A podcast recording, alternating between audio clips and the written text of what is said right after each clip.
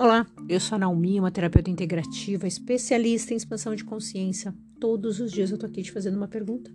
Minha pergunta para você é assim: você acha que você perdeu muito ou você aprendeu muito? Você consegue entender isso? Não existe perda. Tudo a gente aprende.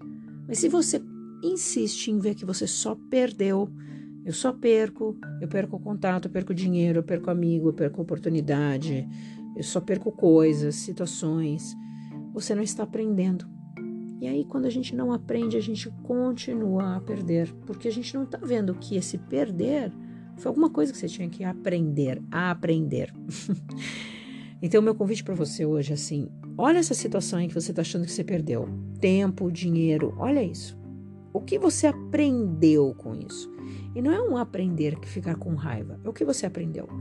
Se a gente usa o nosso cérebro no momento de um trauma, no momento em que você tem um trauma, uma, uma situação horrível acontece, naquele momento é o momento mais precioso para você transformar aquela dor num aprendizado. E aí é que está a grande virada da história.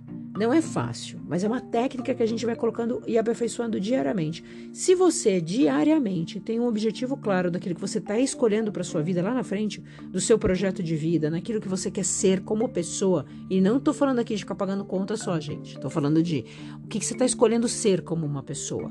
Quem é você ali na frente, lá na frente? Quando você tem esse objetivo claro, o que, que acontece? Certas percas, entre aspas, elas são aprendizados para falar: pronto, aprendi mais com isso, porque eu sei aonde eu quero chegar. Isso aqui está me servindo de base para eu entender aonde eu vou. Quem eu quero estar tá comigo na minha vida, como eu quero essas pessoas do meu lado, como é que eu quero estar tá lá na frente. Então faz parte, faz parte a gente ter essas perdas, entre aspas, para a gente se fortalecer. Mas olhe com bons olhos, porque senão você só vai perder. Ótimo dia.